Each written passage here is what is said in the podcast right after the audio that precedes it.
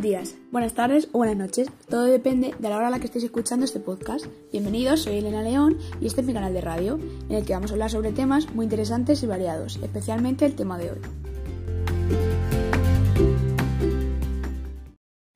El día de hoy vamos a introducir lo que es la dermatitis atópica y a continuación haremos un preguntas y respuestas sobre mi experiencia personal con la dermatitis, ya que padezco esta enfermedad. La dermatitis atópica es una enfermedad inflamatoria de la piel, crónica y no contagiosa. Se caracteriza por la sequedad extrema e irritación de la piel. Suelen ser comunes los brotes, en los que aparecen pequeñas heridas que provocan picor severo. ¿Sabías que el 50% de los pacientes con dermatitis atópica padecen episodios de depresión o ansiedad?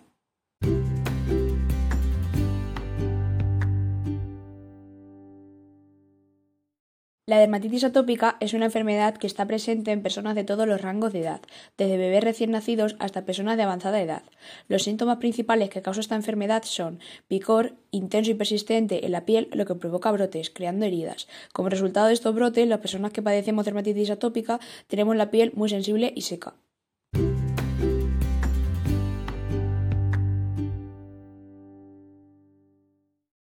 Considero que la mejor forma de explicar lo que implica tener dermatitis atópica en todos los ámbitos posibles es explicando desde mi experiencia personal cómo he convivido con esta enfermedad y cómo se aprende a gestionar física y psicológicamente los brotes de dermatitis por todo el cuerpo.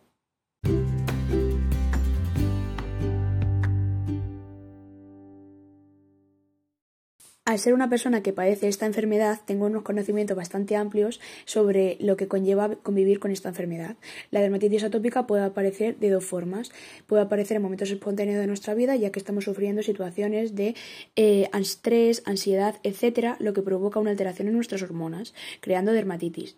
Esta enfermedad eh, se llamaría enfermedad aguda o temporal, es decir, porque está en un periodo eh, exacto de nuestra vida debido a unas circunstancias personales X. La otra forma en la que puede aparecer la dermatitis es la dermatitis crónica, es decir, la que se tiene desde el nacimiento.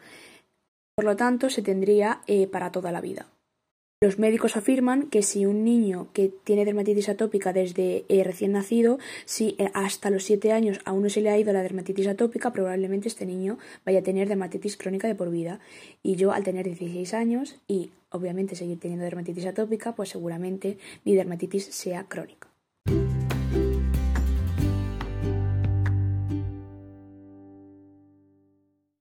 Esta enfermedad no es una enfermedad que se pueda erradicar de forma sencilla, ya que los tratamientos que se le adjudican a cada paciente son tratamientos distintos eh, entre ellos. Cada paciente tiene eh, un brote específico, ya que no todos los brotes son eh, iguales, son similares y pueden tener ciertas características iguales, pero no todos los brotes son iguales, ya que dependiendo de la piel de cada paciente, pues el brote es más grande, menos grande, está más irritado, menos irritado, etcétera.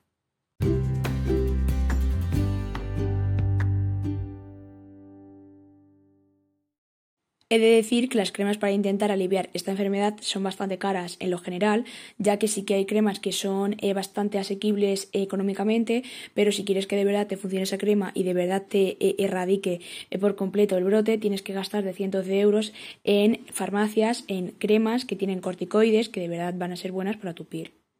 No hay una crema generalizada que sea para todos los pacientes de dermatitis atópica y a todos les vaya bien. Pero sí que hay cremas que suelen eh, pues funcionar en la mayoría de pacientes, como puede ser el Derexil o otras cremas como por ejemplo cremas de la marca Lactovid, etcétera, que están certificadas por dermatólogos y están pues comprobadas en las universidades de dermatología de España.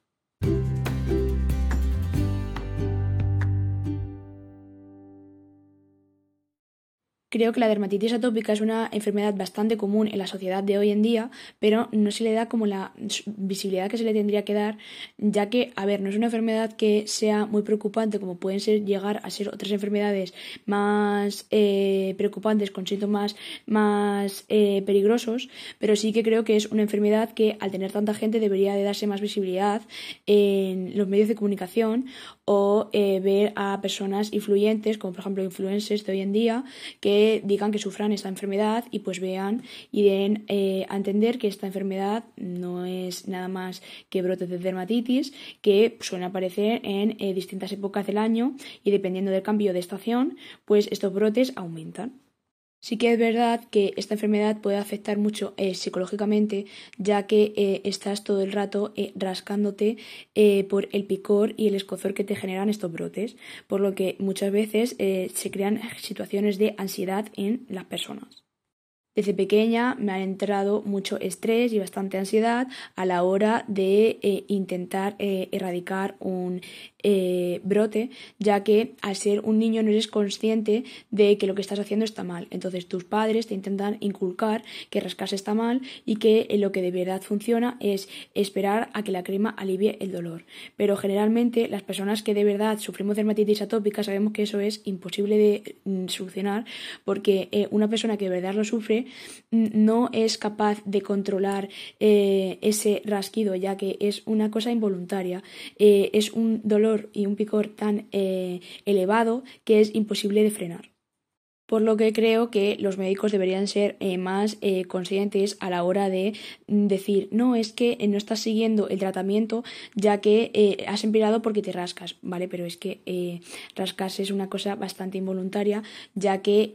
es lo único que puedes hacer antes de que te dé un ataque de ansiedad o llegues a autolesionarte, porque rascarte implica autolesionarse, porque cuando una persona con dermatitis atópica se empieza a rascar constantemente en una zona de la piel, sabe que esta zona va a sangrar y va a crearse un brote mucho más grande. Por lo tanto, eres consciente de que te vas a autolesionar, entre comillas.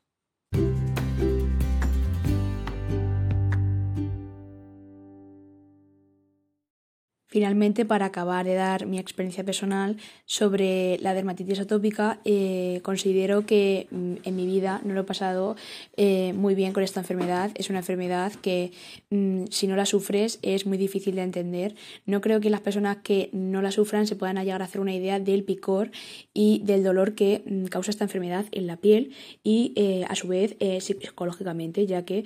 yo al tenerla desde pequeña, pues psicológicamente no entendía por qué me picaba cuerpo todo el rato, solo que ya con el tiempo pues lo vas aprendiendo y pues vives y te adaptas a ello, ya que no hay en ningún momento en mi vida en el que no me pique alguna parte de mi cuerpo. Eso es, una, eso es algo muy difícil de hacer entender a las personas. Entonces, es, generalmente tu eh, círculo más cercano, como familiares o amigos, te intenta decir, no te rasques tal, no sé qué, y te intentan apartar las manos eh, de la zona a la que te estás rascando. Creo que esa no es la solución, ya que si eres una persona que no tienes esa enfermedad, no creo que debas juzgar en la forma en la que esa persona eh, actúa contra ella. O sea, es una situación que es bastante complicada de gestionar. Creo que esta eh, enfermedad es bastante difícil de mm, gestionar, ya que muchas veces he llegado a llorar de impotencia, de no poder frenarme, de rascarme constantemente. Eh, y cuando eres más pequeño, más todavía, ya que tus padres están viendo cómo estás llorando de impotencia al ver que no te para de picar todo el cuerpo. Y muchas cremas lo que hacen al tener corticoides es crear mucho ardor. Y este ardor eh, puede llegar a, a quemarte la piel, te la quema. Cuando los brotes son mucho más elevados y son brotes bastante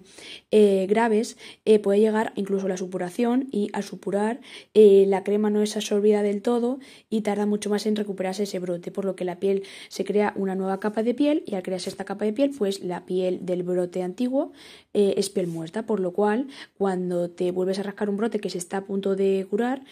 cuando te rascas salen como los trocitos de piel muerta de la zona.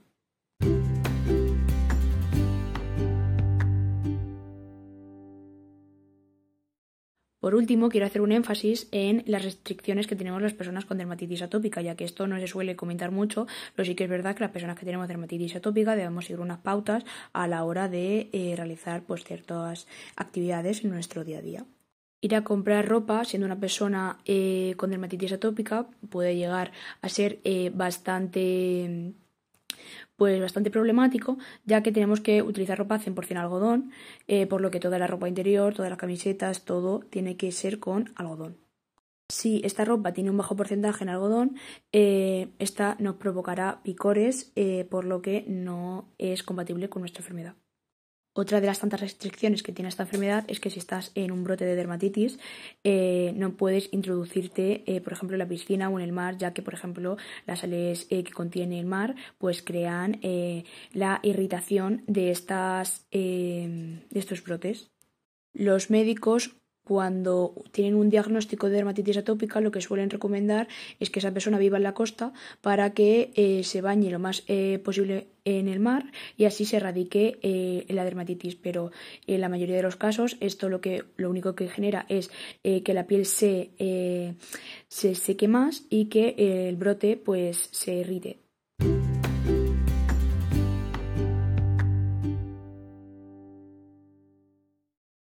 Y para finalizar de dar mi experiencia personal con esta enfermedad, quiero eh, hacer eh, referencia a los tratamientos que mejor me han funcionado a lo largo de estos 16 años de eh, convivir con esta enfermedad. Lo que mejor me ha funcionado para intentar erradicar un brote, ya que nunca se consigue al 100%, es eh, los baños con eh, glicerina. Eh, la glicerina es como una especie de jabón normalmente naranja transparente, que lo que hace es intentar secar la piel, pero de una forma más suave, que por ejemplo puede ser introducirse en el mar. Entonces las personas que tienen dermatitis atópica, pues en vez de eh, lavarse el cuerpo con eh, jabón normal, que mm, pueden llevar eh, olores impregnados o pueden llevar también colorantes, que eso tampoco es muy bueno para las personas de dermatitis atópica, ya que también nos afecta bastante, es mejor bañarse con glicerina.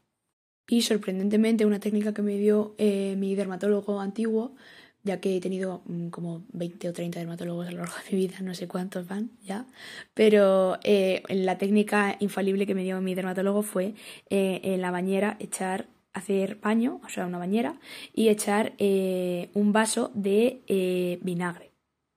Al oír esto dirás que a lo mejor estoy loca y que me lo estoy inventando, pero esto me lo dijo un dermatólogo específico de Madrid, que estaba pues entendido de este tema, ya que era pues un profesional. Pues lo que mejor me va son cremas con corticoides, ya que evidentemente son las que eh, quitan eh, la mayoría del brote, como por ejemplo puede ser pues Derexil o otro tipo de cremas.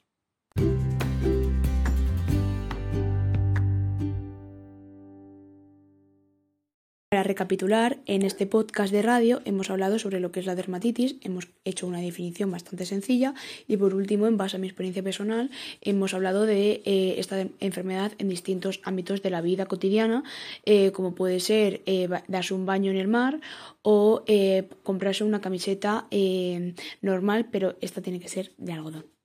Hemos hablado de los prejuicios que tiene la gente al ver a personas eh, con esta enfermedad rascarse y instantáneamente lo eh, primero que les sale es decir que no nos rasquemos, pero hemos visto cómo esto puede eh, afectar psicológicamente a la persona que la padece. Así que, así como última coletilla personal, eh, me gustaría em, decir que esta enfermedad no, yo no la considero como enfermedad, no me considero una persona enferma, pero sí que considero que es una enfermedad eh, bastante difícil de llevar, ya que pues eh, se pasan momentos bastante malos y duros en los que tu familia pues debe sufrir, debe llorar de impotencia de no poder parar de rascarte y pasarte noches enteras despierto por no poder dormir.